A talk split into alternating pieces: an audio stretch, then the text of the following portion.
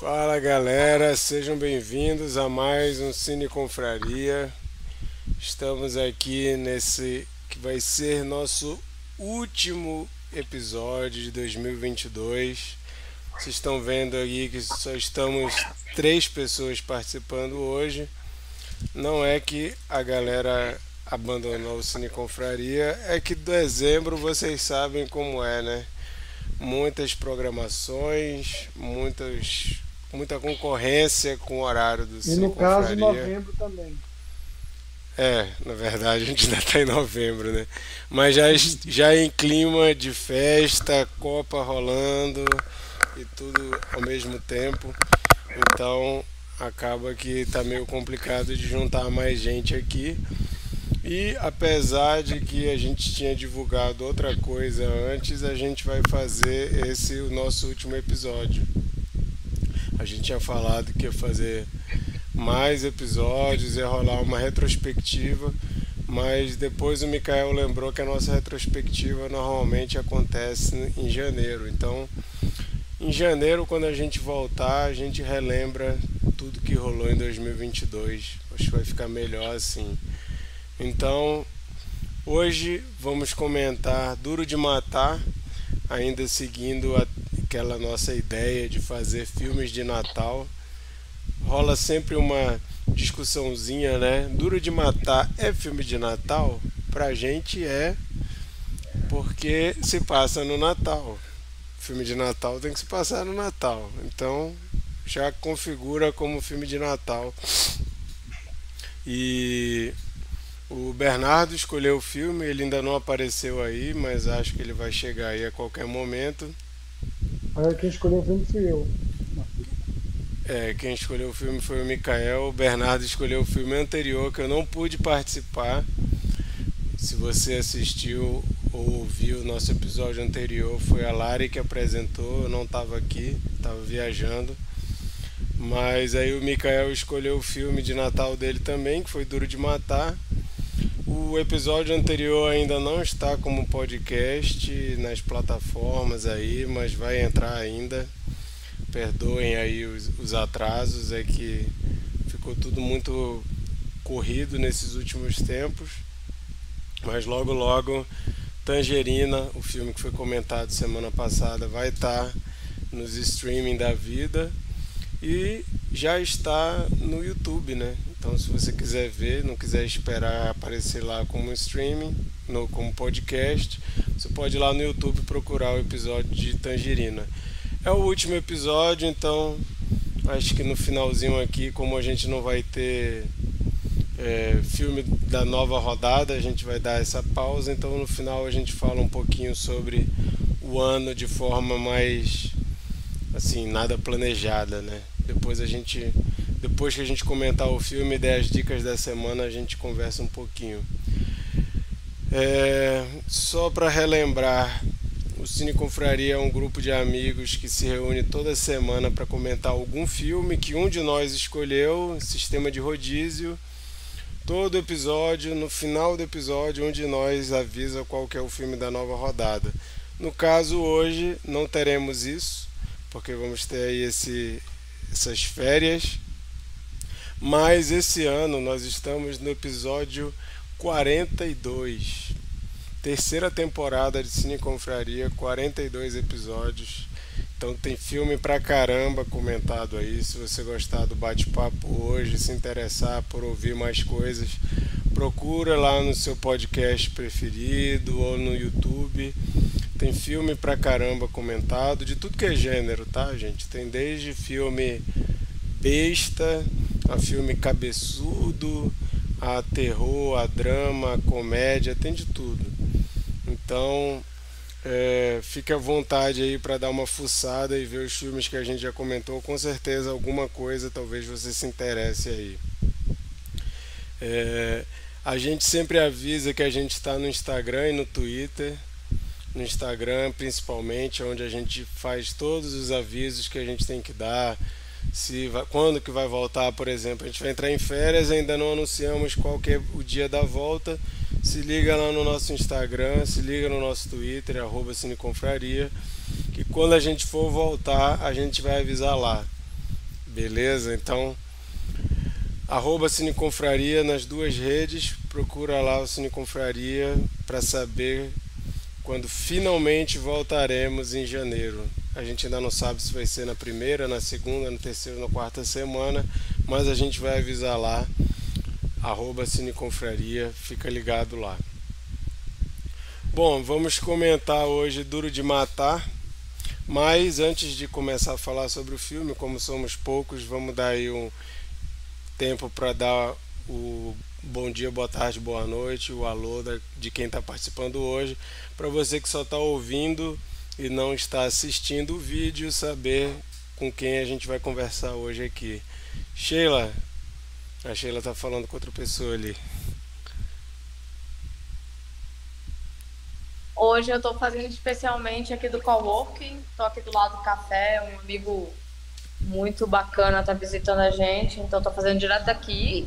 Faz, gente, acho que faz umas três semanas ou mais que eu não venho aqui, sem confraria, é isso mesmo. Por aí, e é como o Marquito falou, tá...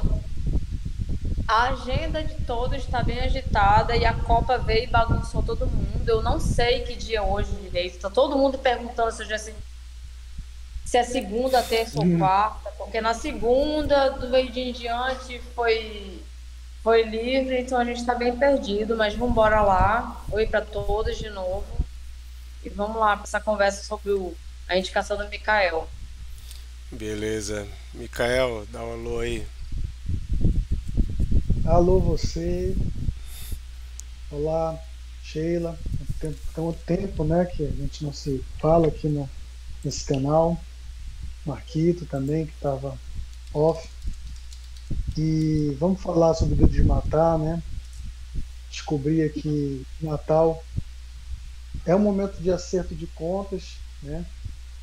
De você se reaproximar é, e reatar relacionamentos, mesmo que você tenha que derrotar uma quadrilha de bandidos antes, né? Sozinho, praticamente. Legal. É, então, hoje o tema é Duro de Matar. O Bernardo acabou de mandar mensagem aqui. Ele que escolheu o filme, porém ele não vai conseguir participar. Ele tá Marquito, tá... foi o Mikael que escolheu o filme. Ah, de novo? Cara, pra... eu não sei por que, que o Bernardo, na minha cabeça, está associado a Duro de Matar. Eu acho que ele que escolheu esse filme na época de, das não, enquetes, não, é só pode ele ia escolher esse filme. Ele não tava, divulgou por causa dessa informação. É, verdade. O Mikael escolheu o filme, então tudo certo. O cara que escolheu o filme vai participar, o Bernardo não vai participar. Seria ótimo ter a presença dele aqui, mas ele está ali fazendo compras. Para quem não sabe, Bernardo é dono de um café e ele, o dever chamou e ele está fazendo compras para o café e não vai conseguir participar hoje aqui com a gente. Então vamos ser nós três mesmo. É, Duro de Matar, um filme do diretor John McTiernan, né? Filme de é, 1800, 1989, 1988. E é dessa leva de filmes de ação que quando eu era criança muitos chamavam o, o gênero filme de porrada, né?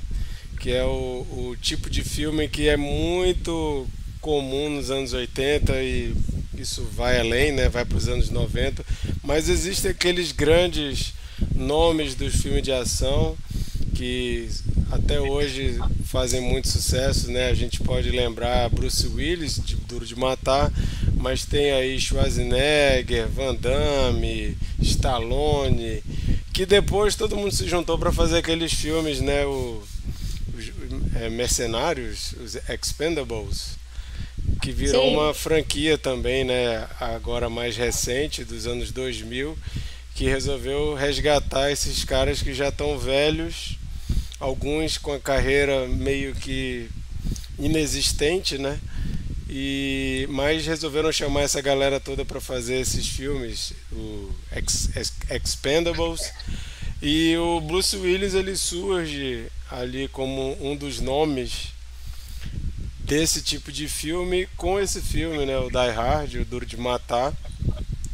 em que ele faz um policial que recebe, segundo ele, recebe um, um convite por engano para participar da festa de Natal da empresa que a esposa dele trabalha. A esposa dele é uma executiva bem sucedida numa empresa multinacional, internacional do Japão, atuando nos Estados Unidos. E além de Natal, eles estão comemorando ali sucesso na empresa, milhões de dólares e tudo mais. E ele chega meio que atrasado para a festa e pede para a esposa dele para deixar ele tomar um banho, né, se limpar, que ele tinha acabado de chegar do aeroporto direto para a festa.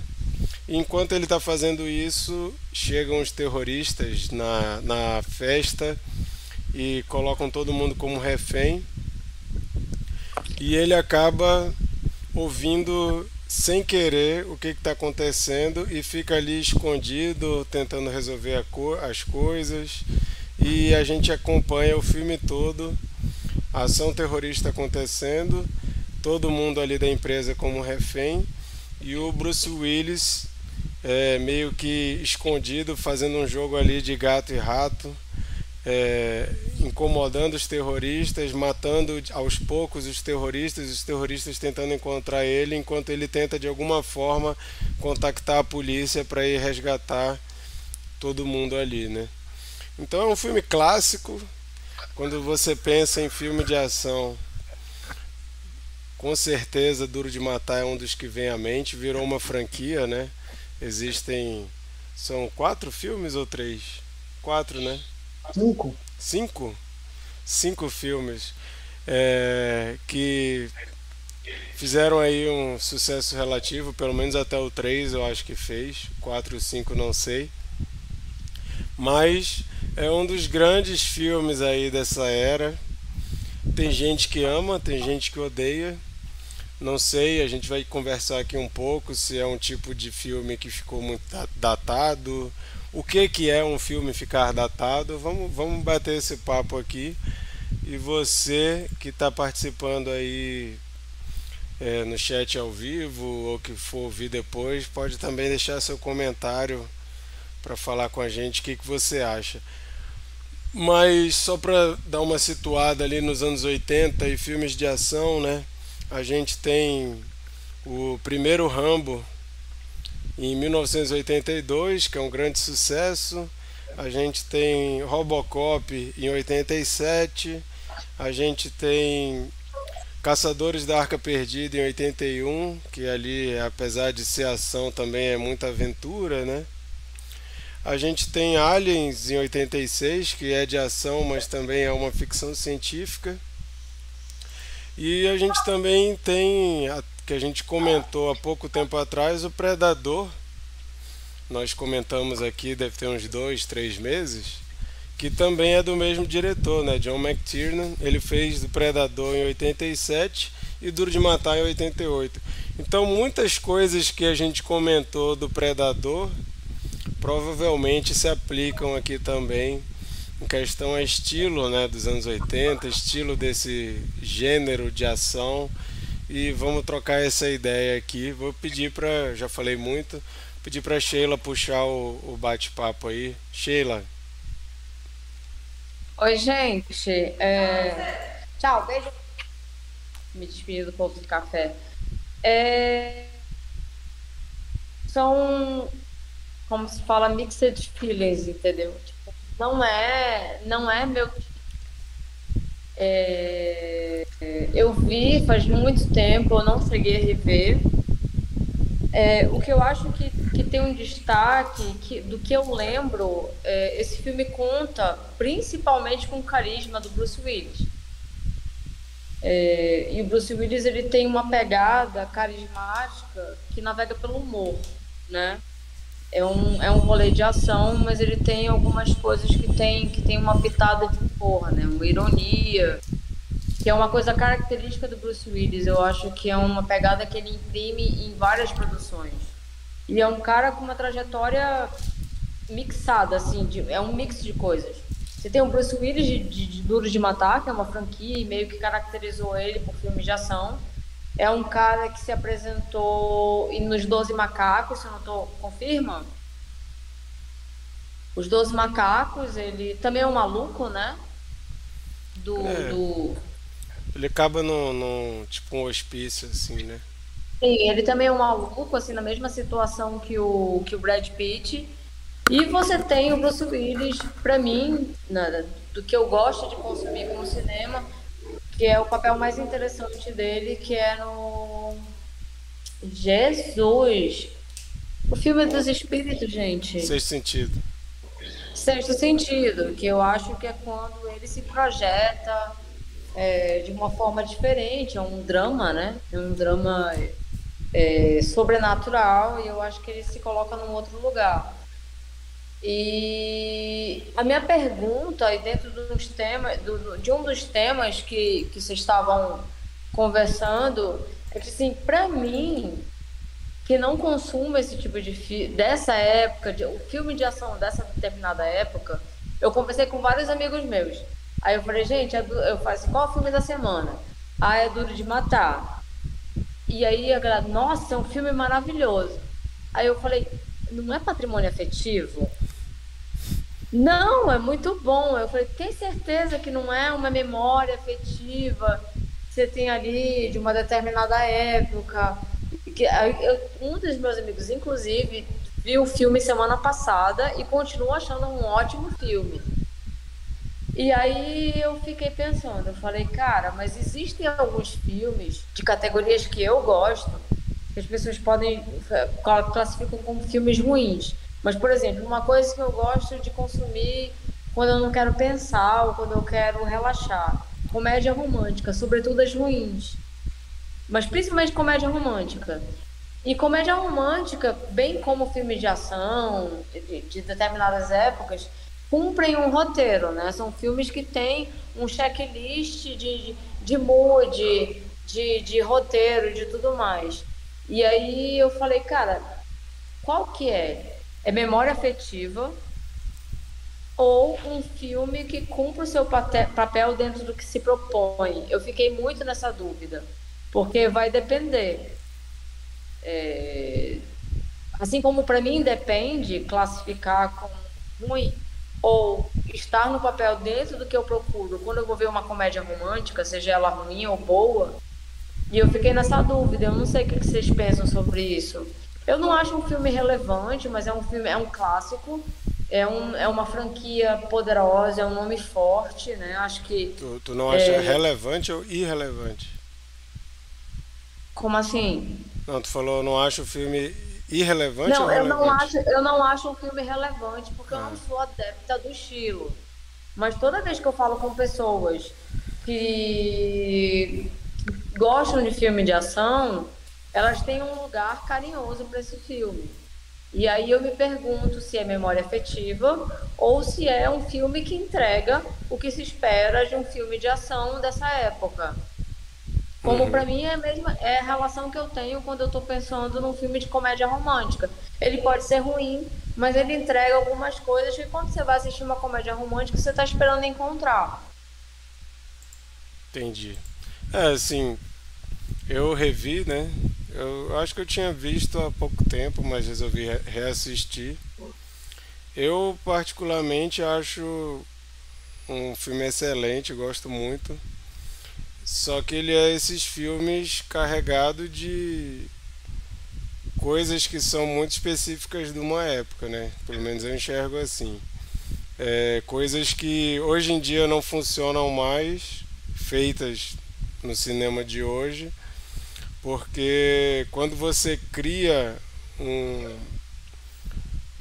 entre aspas, né? Você cria um gênero, você cria ali um, um, um estilo de filme, ele, ele começa a ser copiado extensivamente, né?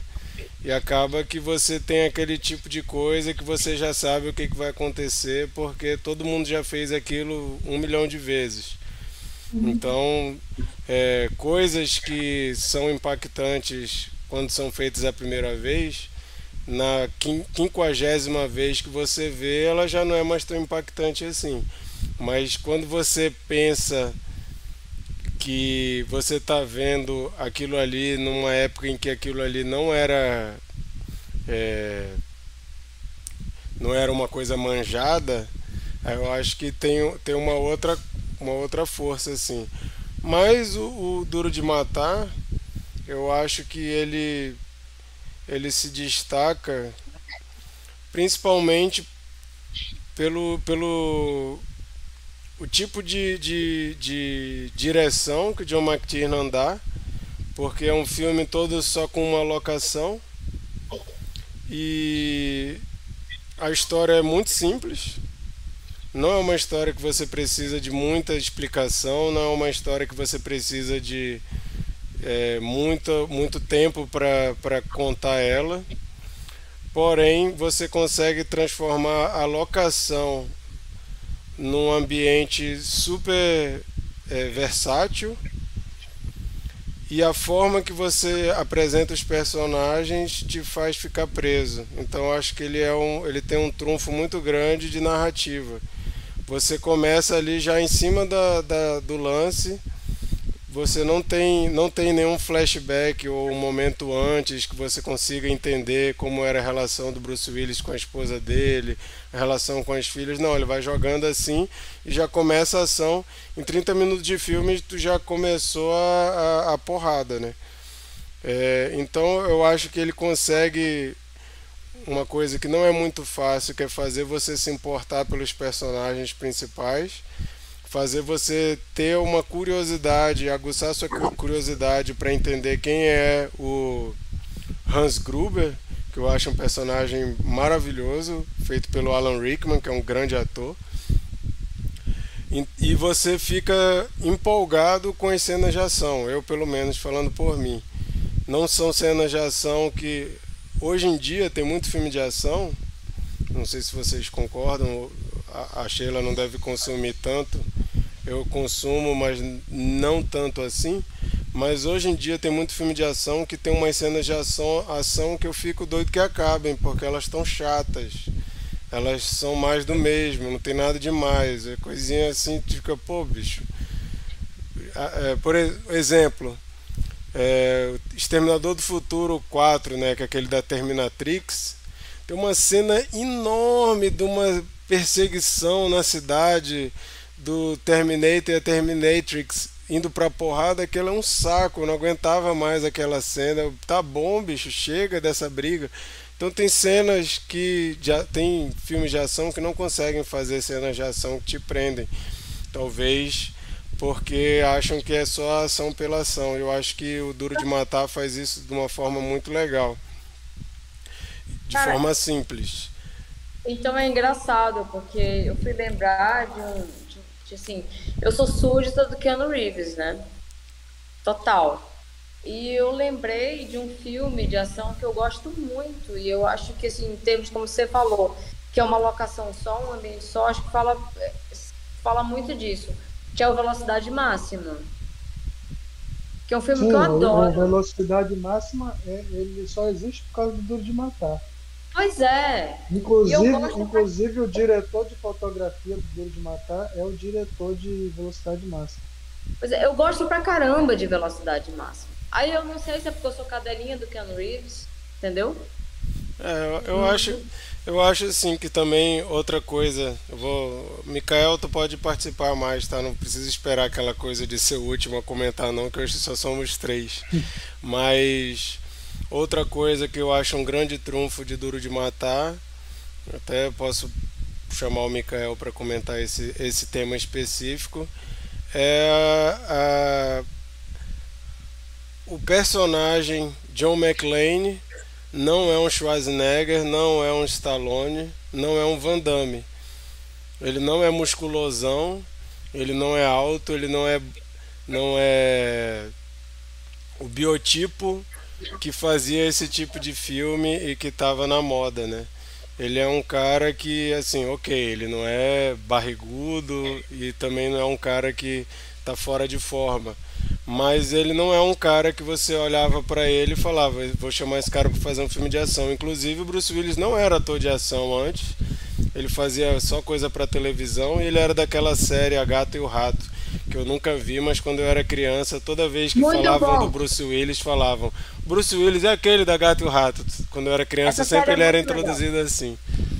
Essa série é muito legal. Real. É, eu, eu recomendo. nunca vi. Mas depois legal. do Duro de Matar, ele continuou fazendo muitos filmes, mas assim, ação era só Duro de Matar. Ele não era um cara assim de fazer ação pra caramba, depois que ele foi começando a fazer mais, mas não era o, o estilo de filme que você olhava pro Bruce Willis e dizia, vou botar esse cara pra sair dando porrada em todo mundo. Inclusive ele acaba o filme totalmente destruído, né? O que também é diferente da maioria dos filmes de ação da época. Comenta um pouco isso aí, Mikael. Bom, são é, bem antes para falar sobre isso. É, muita gente esquece Duro de Matar é baseado num livro.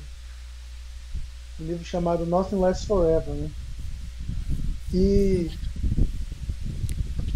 e é, é interessante porque tudo começa com um, um filme do Frank Sinatra chamado A Lei para Todos, 1968, com, do, do escritor Roderick Thorpe. E o filme foi um sucesso e tal.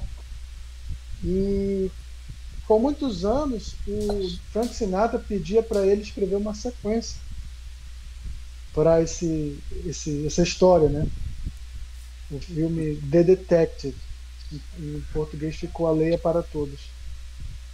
Só que ele não tinha muito interesse em fazer isso.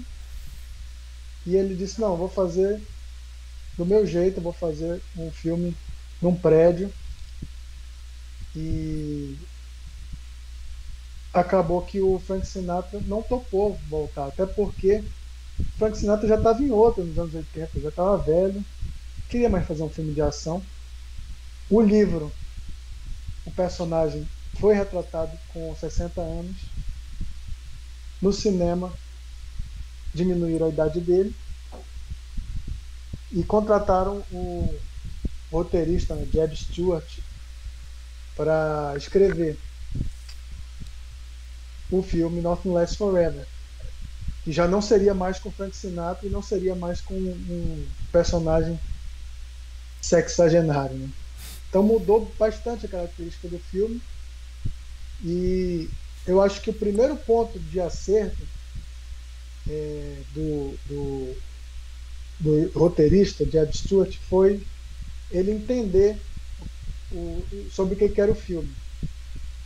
Diz ele que ele não sabia como adaptar o livro, o livro para um filme, e um dia ele estava é, andando de carro numa estrada, preocupado com essas coisas, e de repente os carros da frente dele é, desviaram o caminho e ele se viu de frente para uma caixa de geladeira.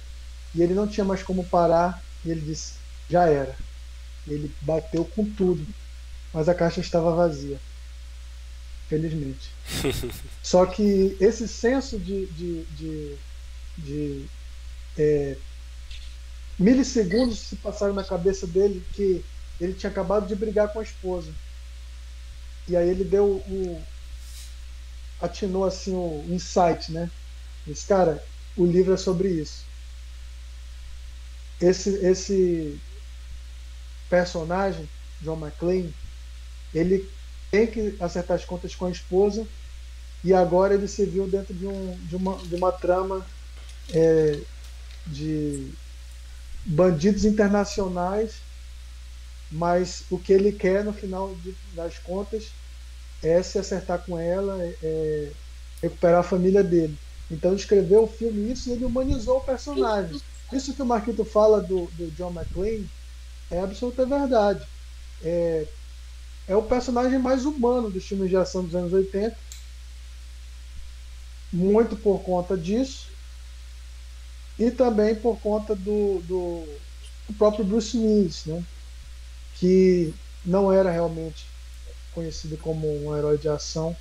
A gente que já, já se deparou com essa realidade do, do Bruce Willis como, como astro de ação, a gente não, não imagina, né? Que era uma escolha arriscada, controversa.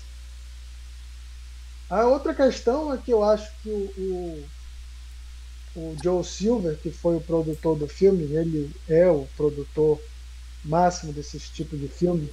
Ele produziu o Predador, ele produziu também Máquina Mortífera e vários filmes de, de ação dos anos 80. E ele escolheu o John McTiernan para fazer Duro de Matar, com quem ele já havia feito o Predador.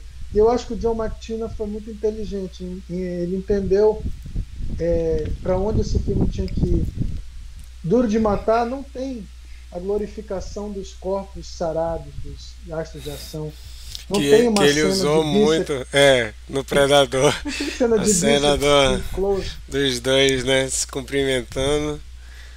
Ele pega e ele transforma um, um, um- um herói de ação vulnerável que vai se lascar todo, vai se ferir, vai cortar o pé. É, tem um corpo normal, lógico que não é um- um corpo de um burocrata, não policial gordinho, que esse daí fica pro parceiro dele, né? Ele, ele é um atlético, mas ele é normal. E, e ele tem medo, ele tem angústia, assim, ele, ele, ele, ele coça a cabeça sem saber o que fazer, ele precisa de um plano, ele não sabe. Então é um, uma- um herói mais humano. Eu acho que são essas coisas que, que definiram Duro de Matar como um filme único nos anos 80, né? Só, Mas só olha- um E, o Steven de o, o- o outro roteirista que foi contratado pelo John McTiernan é o Steven de Souza. E foi contratado para tornar o filme mais é, engraçado, digamos assim, né? Para ter tiradas de, de humor que, que, que era o que o, o roteiro do Jed Stewart não tinha. Então acho que foi um casamento perfeito aí de, de ação com humor e essa vulnerabilidade do, do herói, essa, é, esse senso de urgência aplicado assim é, em aspectos técnicos que também são é, é, espetaculares, né? O Jean Debon, como, como diretor de fotografia, ele estabelece muito bem a geografia. Você está dentro de um prédio, mas você sabe para onde o cara está indo, para onde ele está vindo, sem você precisar abrir um mapa, você entende tudo. A montagem do filme tem um, um- um ritmo excelente, que, que em nenhum momento é, te perde, né? É, e o Bruce Willis, que tem um carisma que não era conhecido ainda do cinema, mas era bem conhecido do, da televisão e ele matou a pau, né? Uhum. Ele fica ali muito tempo falando sozinho, né? Que é estranho.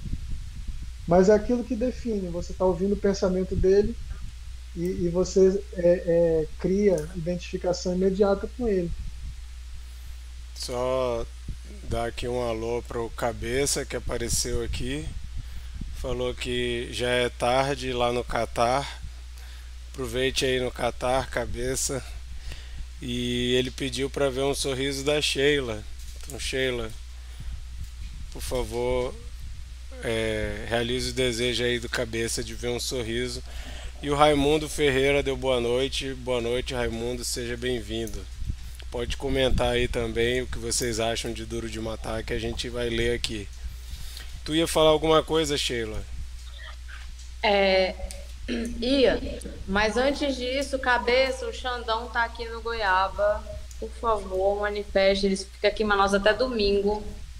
Por favor.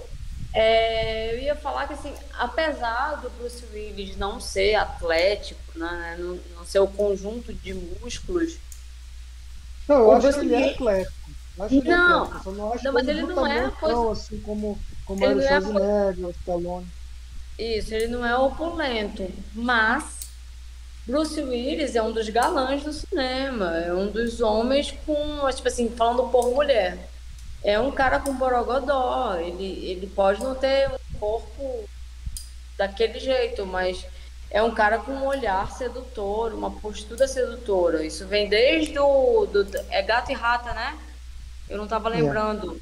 E ele é um cara extremamente sedutor, então ele tem, ele, ele exerce a sedução ele por esse outro lado. Talvez ele meio que atraia para o filme de ação um público feminino.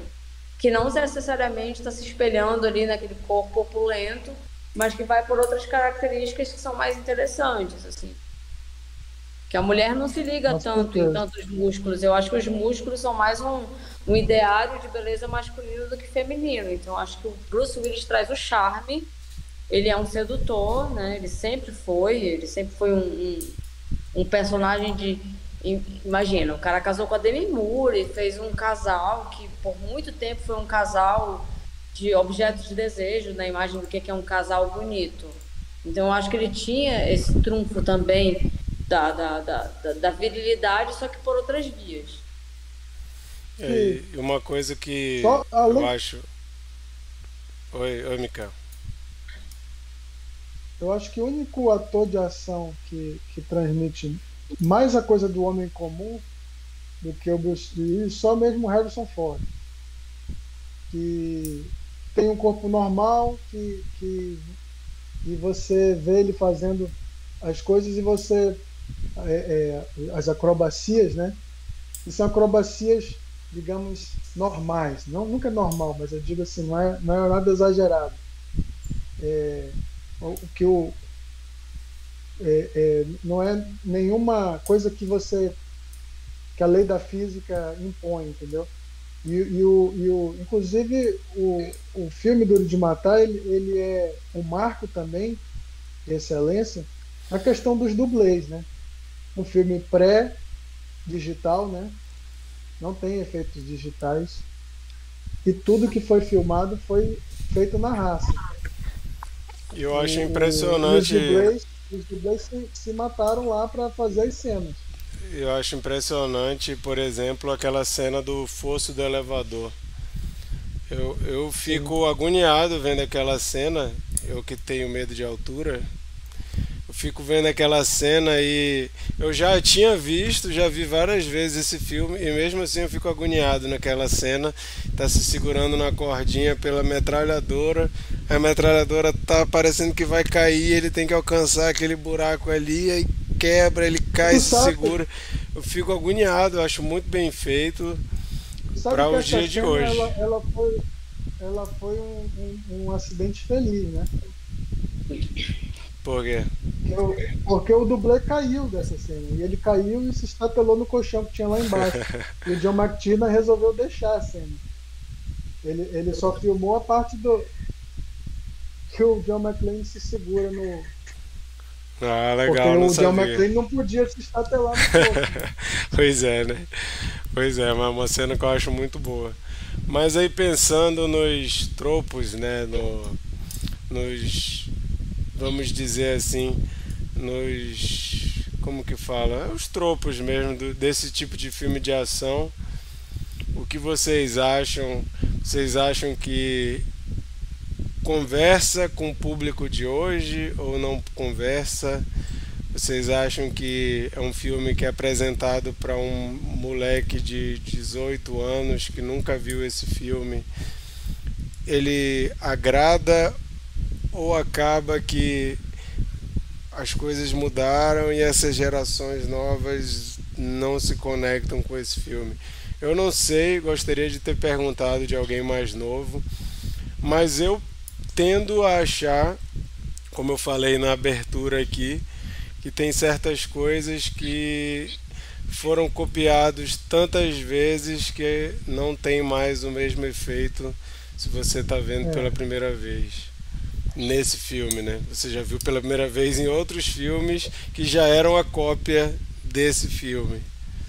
Cara, eu acho, eu acho, assim, eu não consigo, acho que a galera de 18 anos está muito distante, assim, eu acho que a, a galera de 18 já, é já é tão particular, particularmente diferente que eu não consigo opinar. Mas assim, o que eu acho é que talvez alguns filmes de ação ainda sejam filmes que sejam direcionados para nossa faixa etária, para minha e um pouco mais baixo. E eu acho que tem mercado para isso, né? Você não precisa agradar, você não precisa fazer filmes de ação e agradar a garotada. Talvez eles não estejam interessados. Eu acho que você pode continuar fazendo filmes de ação, atualizando eles e falando com o público 35, 45. Que eu acho que assim, a franquia John Wick tá aí para isso. Todo mundo fica esperando John Wick, que é um filme de ação que apresenta elementos clássicos até hoje. Ele, ele, ele varia muito pouco do formato, né? E, e ele tem um público fiel porque toda vez as pessoas encontram nele o que elas se identificam. Pode falar, Marquinhos. Não, eu estou falando que eu sou parte do público fiel. Pois é, eu acho que filmes de ação desse tipo tem sua, tem sua camada para atingir. Eu não falei, não conheço ninguém de 18. Posso até dar uma assuntada. Eu acho que, eu acho que somente o jovem cinéfilo mesmo, que vai pensar, pô, eu quero ver os filmes de ação dos anos 80.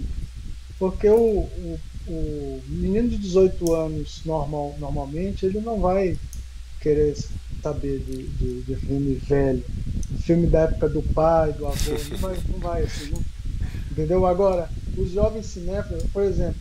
Outro dia eu vi, eu vi um jovenzinho do meu trabalho falando que um filme lá do início dos anos 2000 era um filme velho. Eu fiquei assim, meu Deus, bicho, anos 2000 é filme tá velho. É. Tá vendo? É exatamente um menino, isso. Um menino de 18 anos, hoje, ele pode dizer que O Senhor dos Anéis é um filme velho, porque quando ele nasceu já existia esse filme. Mas sim, é, eu ia falar uma coisa que quem assistiu Rick and Morty é, nessa nova temporada. Eu ia falar disso. Ele referencia Duro de Matar de cabo a rabo. Sim, maravilhoso. Então, eu imagino que um jovem cinéfilo vai ver esse episódio e vai pensar, pô, eu quero ver Duro de Matar, eu quero entender as piadas e referências. Entendeu? Agora, quem não é um nerd, quem não é um jovem cinéfilo, é um jovem apenas, apenas jovem, não vai, não vai se interessar. É, essa. essa vai ter muito filme de ação na frente. Né? Essa reverência. Essa reverência ao, aos filmes que construíram o caminho para você chegar onde você está eu acho que ela é muito importante, mas eu entendo que não é todo mundo que tem. Por exemplo, é, pessoas que gostam de filme de terror e nunca foram atrás de um filme do Hitchcock que influenciou gigantemente, que nunca é. foi atrás dos clássicos de terror, antes até do preto e branco. Eu acho que é, é uma galera. Vou falar, vou falar de comédia romântica, que a, a Sheila disse que, que ela gosta é, como um escapismo, assim, alguma coisa. Eu, eu assisti, já faz muito tempo que eu assisti. Aconteceu naquela noite, de 1935, que ele é o primeiro filme a ganhar o Big Five, né? Ele ganhou filme, direção, ator, atriz e roteiro. Mas tu assiste o filme com Clark Gable e tal, e você pensa, pô, mas por que que esse filme é, é tão normal? Só que você tem que esquecer, eh, você não pode se esquecer que ele estabeleceu as regras. Lá em 1935 ele disse, ó, comédia romântica é assim. Sabe aquele negócio do casal que se odeia, mas se ama? É super comum isso no, no filme de, de, comédia romântica, mas quem estabeleceu isso foi lá atrás. Então, você, Mas, às vezes, você assiste um filme e, e, pensa que ah, esse filme é muito clichê. Não, ele não é clichê, ele estabeleceu isso que virou clichê muito tempo depois de que tentaram copiar ele. Né? Mas sabe Por exemplo, que, sabe todo, que eu pensei? É o caso de todos. Eu pensei aqui no seguinte, cara, também tem, tem você acha que a geração de 18 ela já, ela já é abordada por produções audiovisuais que fazem correções é, correções de gênero, é. correções de, de, de, diversidade sexual. Então, são filmes que, em vez de apresentar um cara, apresentam uma mulher, que apresentam negros e tudo mais. Então, eu acho que, assim, a, a, alguns filmes de herói já trazem outros formatos que talvez conversem melhor. E eu acho que isso também, tipo, o último Batman, né, o, o Darkzão lá. A Mulher Gato, ela tem uma presença muito mais muito mais protagonista do que outras versões. E eu acho que é uma geração Duro de Matar, ele não bota a mulher na ação, mas ele bota, ele traz uma mulher independente, uma mulher que que é forte, que, que tem é, equivalência com o homem, né? Ele só não bota ela na ação, né? Isso quem fez foi o, o Gender Bond fez com velocidade máxima é, seis anos depois, né?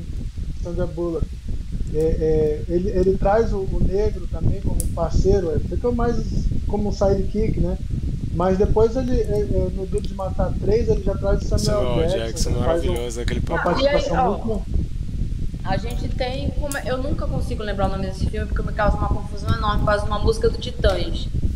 É tudo ao mesmo tempo. Eu tudo não consigo em todo lugar ao mesmo tempo. Então, é um filme de ação e é um filme que tem diversidade de gênero. Então, entendeu? Eu acho que esse filme conversa com alguém de 18. Entendeu? É, já, já é uma linguagem muito maluca, né? Já é de uma geração que está fazendo filme que conhece o passado e que quer dar uma cara dessa geração para uma coisa que já existe, né? Isso é, que é legal. Eu acho que dessa, dessa é. forma tu consegue se comunicar com essa galera mais nova, porque você traz uma atualização. Eu acho que aí é, é um caminho possível. Bem como você pode apresentar um John Wick, que é uma coisa muito mais tradicional, é o cara né? É, é, é o herói. de vingança, né? E aí, é, e aquela assim, a beleza, o galã, porque John Wick ele fala muito com uma outra geração. Então eu acho que são formatos que dá para atingir públicos diferenciados. A gente já vê essa gama aí. É, bom, vamos caminhar para concluir nosso só, papo. Só para lançar algumas curiosidades do filme. Ah, legal, pode, pode jogar aí. Tirar do documentário. É, o Nakatomi Plaza, na verdade, era Fox, Fox Plaza, né? Era um prédio, assim, praticamente os produtores queriam, vamos procurar um, um prédio, aí eles olharam pela janela e, ah, vamos pegar o, o prédio da Fox mesmo. então, na verdade, é o Fox Plaza. É, aquele capanga de cabelo grande, louro, ele é um bailarino. Caramba! Ele, ele, foi, ele, ele, ele, não é uma, ele não era um ator, ele era um bailarino que foi contratado para fazer esse filme. É engraçado, né? Ele, você não diz isso pelo filme. Né? É, outra coisa.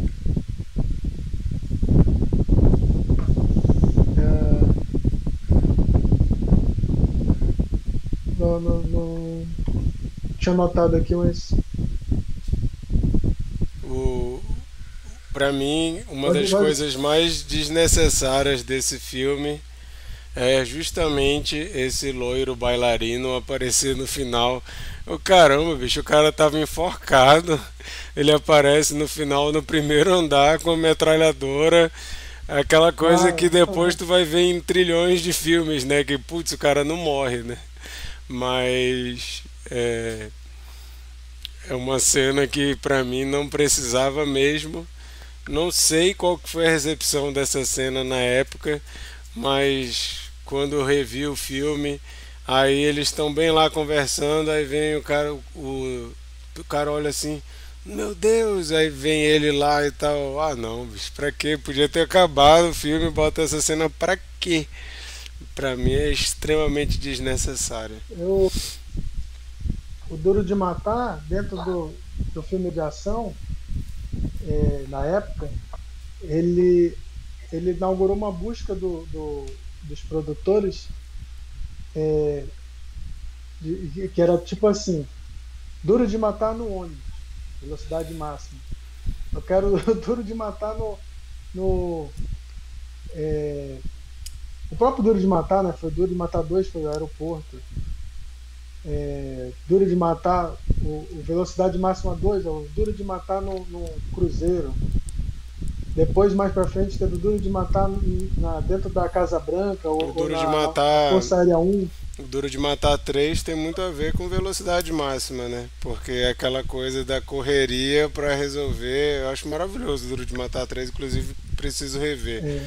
Mas que é aquele, né, que fica indo uma caça a resolver as bombas que estão espalhadas pela cidade. Então tem a velocidade, só que tem o Samuel L. Jackson, que é o alívio cômico ali, super legal. É verdade. E tu lembra do videogame que a gente Nossa, tinha, aquele do- jogo era legal de demais.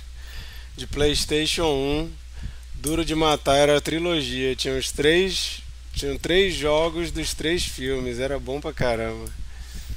E cada Vamos jogo era totalmente diferente. Vamos fingir que só existiram os três filmes, porque o 4 e 5 não são dignos.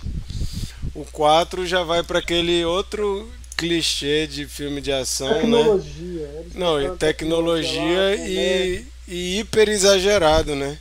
Eu, se eu não me engano, é no 4 que tem uma cena que o carro sobe e vai bater lá no helicóptero, no céu. Assim, o negócio fica, meu Deus do céu. É. Aí já virou Velozes e Furiosos, né? Mas então vamos comentar. Ah, o Cabeça escreveu aqui que quer sugerir um filme de Natal para 2023. Enigma de Outro Mundo. Fala sobre a importância de conhecer o próximo, da compaixão e ajuda ao próximo. Uma mensagem muito bonita. Eu endosso justamente porque o Enigma de Outro Mundo é o melhor filme já feito na história do cinema. tu tinha que ter, escolhido Enigma do Outro Mundo esse ano, porque é uma data redonda, né? 40 anos. Vacilamos, vacilamos feio. É um filmaço. É um filme que eu tenho um carinho assim especial. É, Vamos lá, cena preferida e nota pro filme. A minha cena preferida é a cena do do terraço lá, que tá todo mundo lá, ele tá querendo avisar pra galera sair porque vão explodir e vem o helicóptero e, e o cara atirando nele e ele tentando afastar a galera, ele dando tiro pra cima. Aí começa aquele negócio todo e ele tem aquela sacada da mangueira de, de incêndio. E aquela cena eu acho muito bem feita até pra hoje, assim, eu acho muito legal, muito É. bem bolada. E a agonia, né, dele pendurado e o negócio vai cair e ele tendo que quebrar o vidro para entrar de novo, aquela cena eu acho maravilhosa. Ah, um comentário é que eu acho engraçado que esse filme ele faz críticas ferrenhas à mídia, né, sensacionalista, que eh, são ali personagens que não têm necessidade no filme. Se cortar eles, o filme vai numa boa, a não ser no final, né? Porque aí o Gruber percebe que a Isso mulher. daí foi, Mas isso é daí um. foi outra contribuição do Steven de Souza. Pois é, é uma sacada que eu achei muito legal, essa crítica ao jornalismo sensacionalista, que assim, a mídia ali é tida como os povo mais escroto do mundo e o próprio FBI, né? O FBI chega montando banca, eles são super burros, só fazem cagada, ainda bota dois agentes do FBI ridículos comentando lá sobre ah, vão morrer quantos? Ah, 20%, 20 a 25%, cara. Eu posso conviver com isso. Pá, pá, pá. Nossa, canastrão pra caramba, né? Mas bota assim também o FBI como um povo ridículo, totalmente escroto. Achei isso muito engraçado. Mas a minha cena preferida é essa do rooftop lá. E a minha nota é nota 8.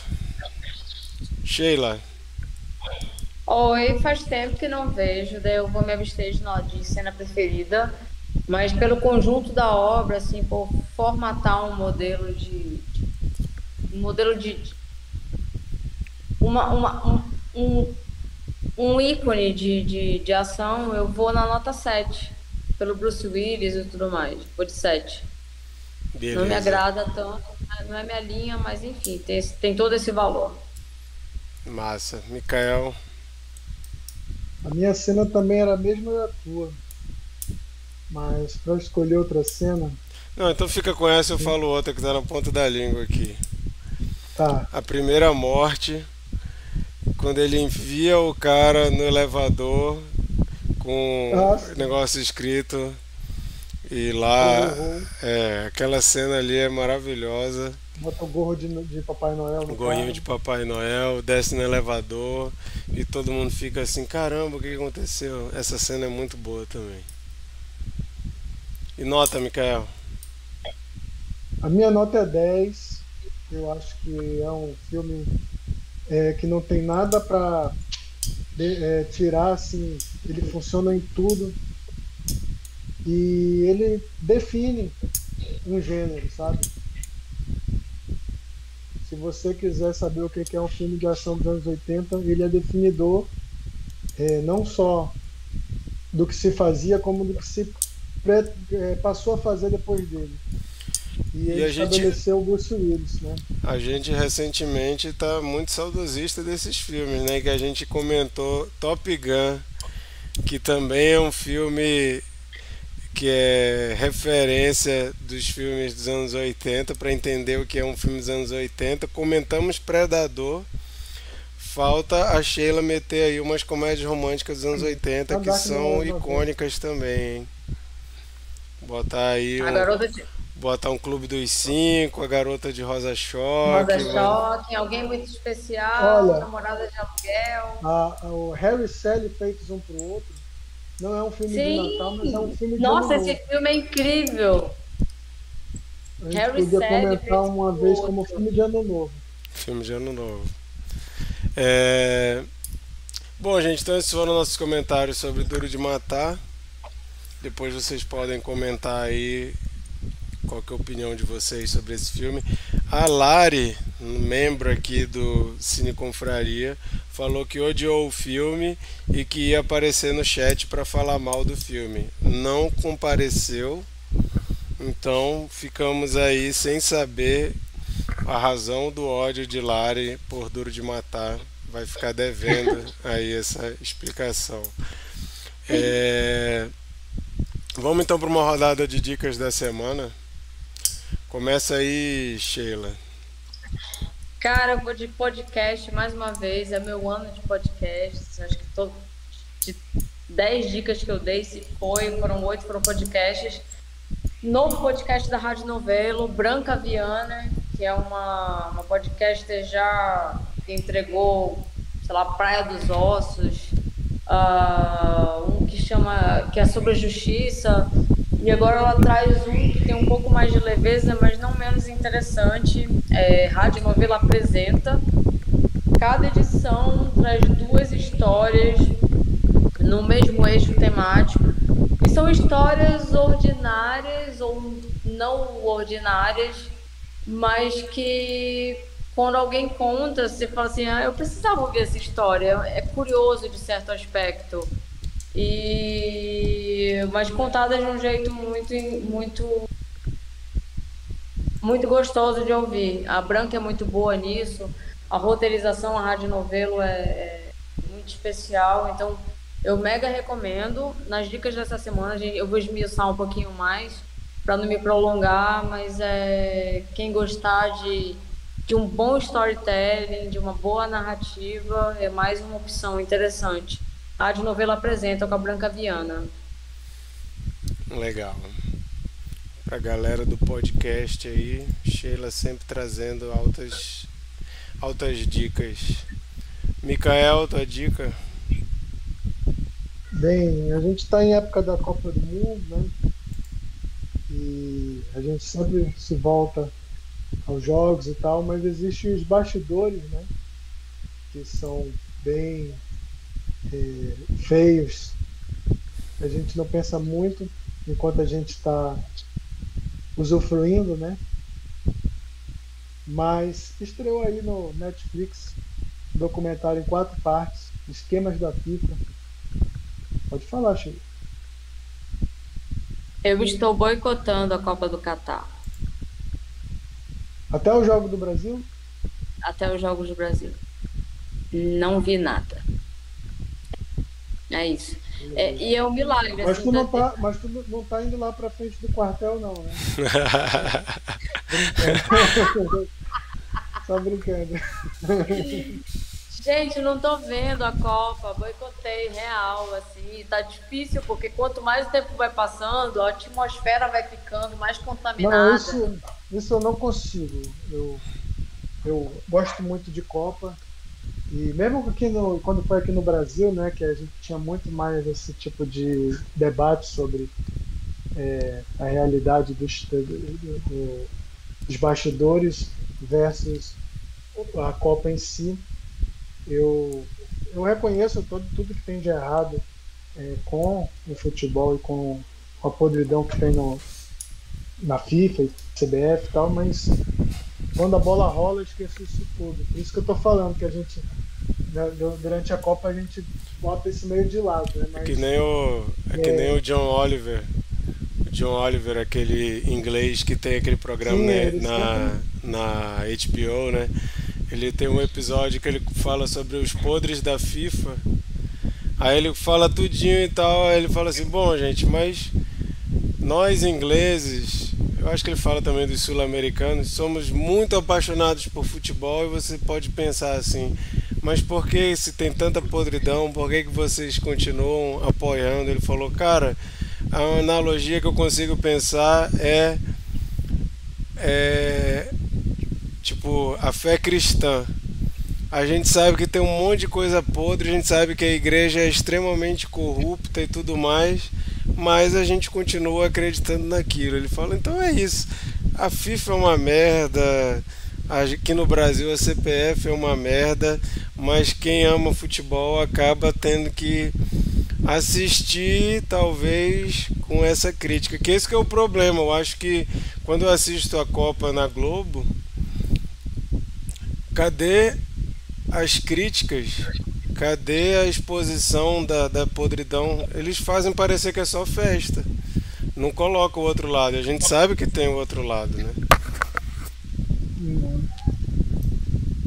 E estreou agora esse documentário em quatro partes, que chama Esquemas da FIFA, na Netflix, e que vai tratar especificamente desse outro lado da bola, né? O lado das negociatas, das propinas, é, os esquemas, né, da, é, da banda podre, assim, da, do, da cúpula do futebol que decide tudo no futebol e que enriquece é, as, é, as custas dessa paixão, né? É, primeiro eles, eles gastam um, um, bom tempo mostrando como foi a eleição de Joseph Blatter para a FIFA, que foi quem sucedeu o João Avelange. Depois eles gastam muito tempo com a escolha do Catar como sede da Copa que ninguém entendeu quando foi anunciado, né? A Rússia e depois Catar foram anunciados juntos. Ninguém entendeu, mas todo mundo suspeitou.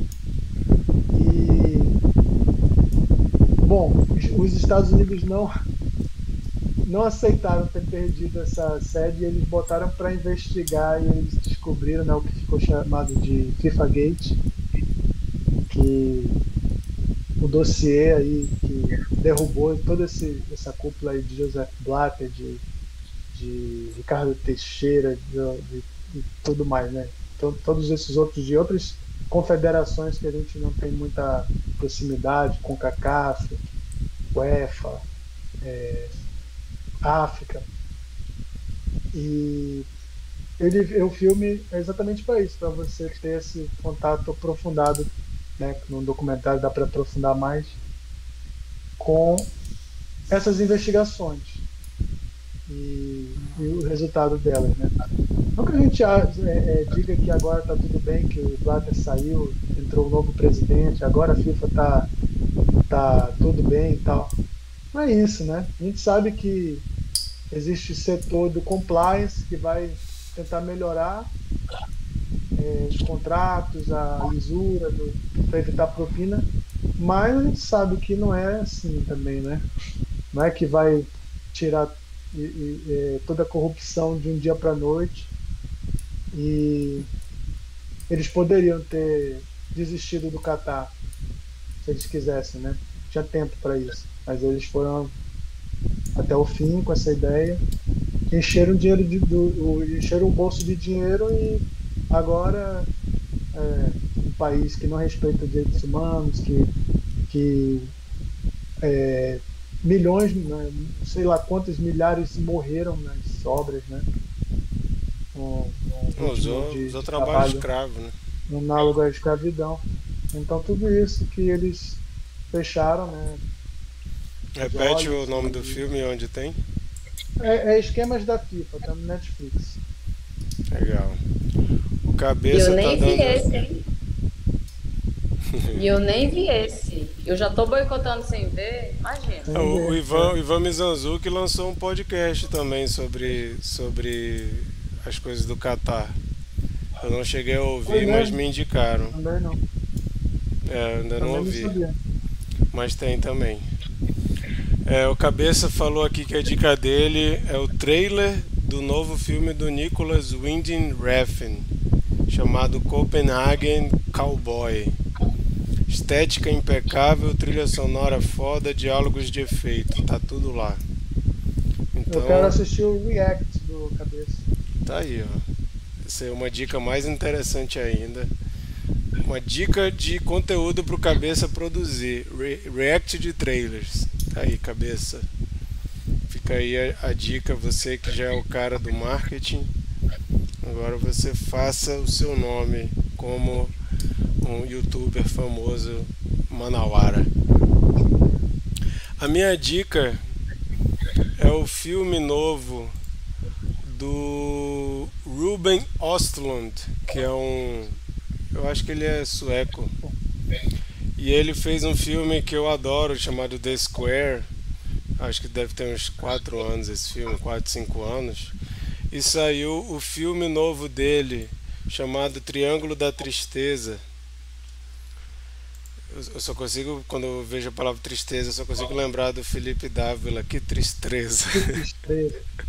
Mas Triângulo da Tristeza, que é um filme que foi aclamado aí no, nos festivais, ganhou o Urso de Ouro, se eu não me engano, ou foi a Palma de Ouro, não sei.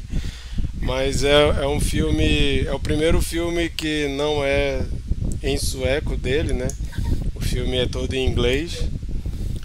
E conta a história de, de um casal é, de modelos, mas o filme é contado em três atos, assim, e, cara, é maravilhoso.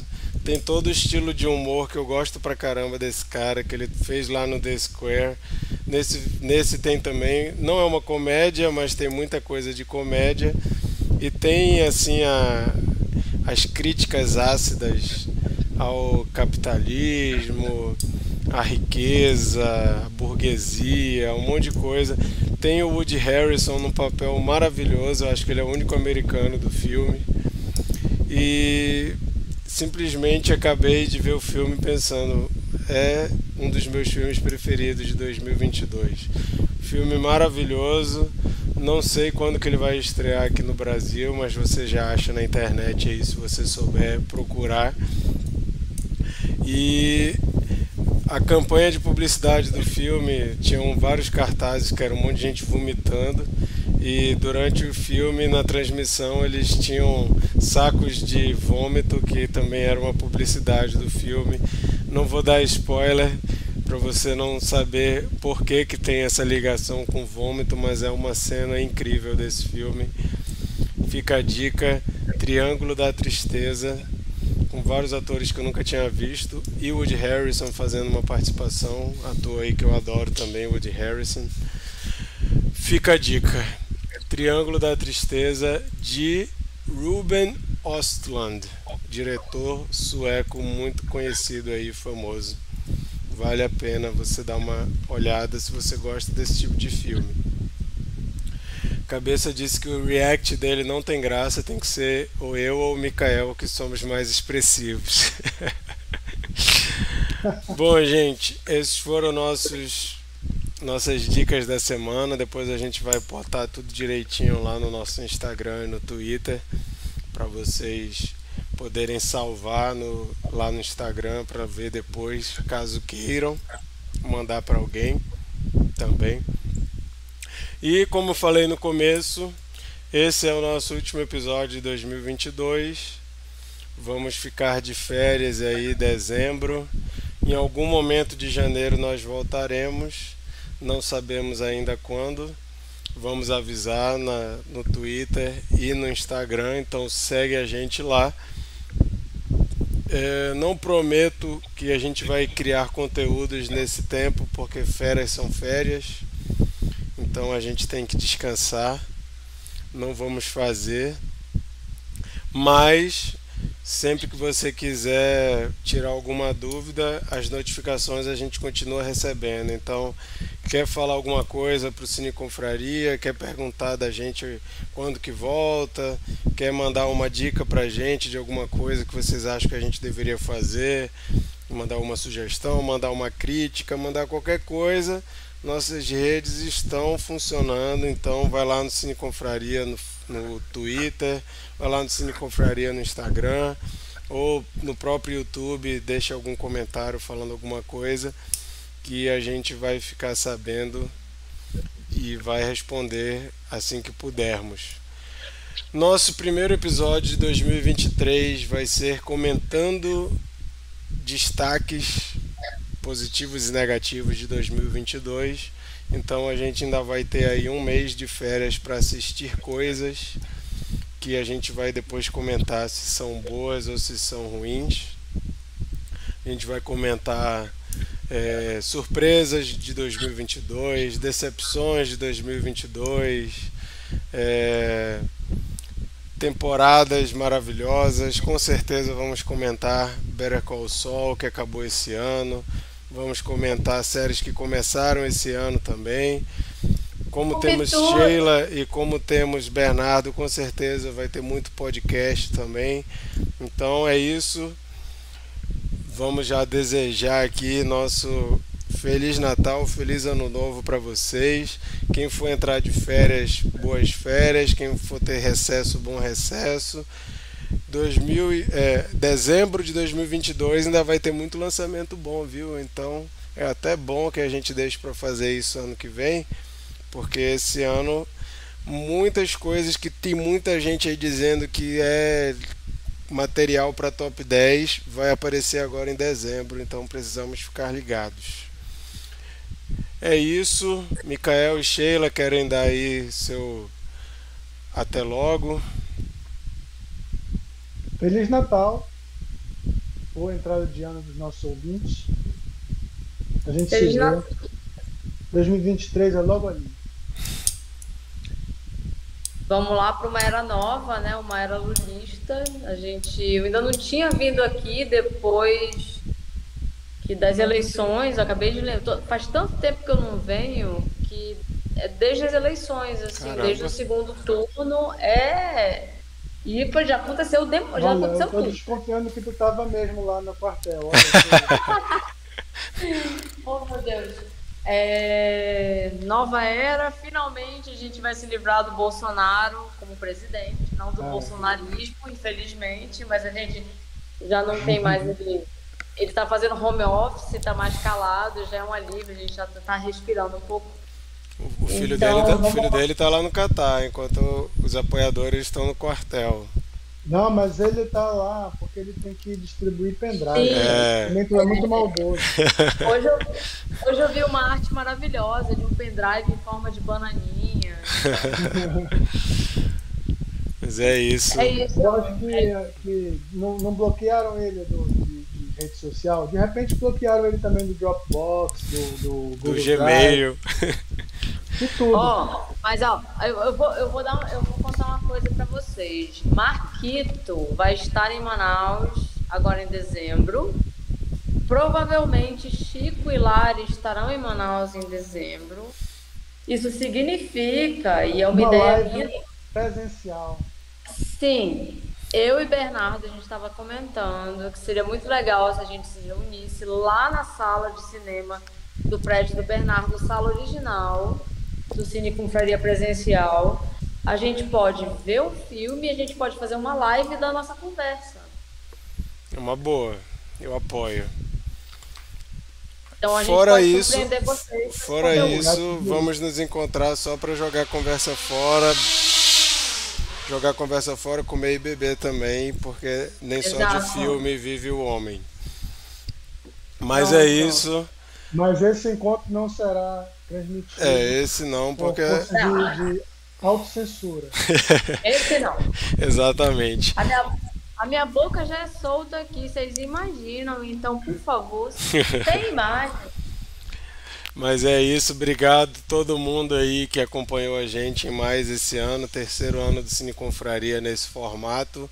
Vocês é, dão motivação para a gente estar tá aqui toda semana. Muito obrigado de coração.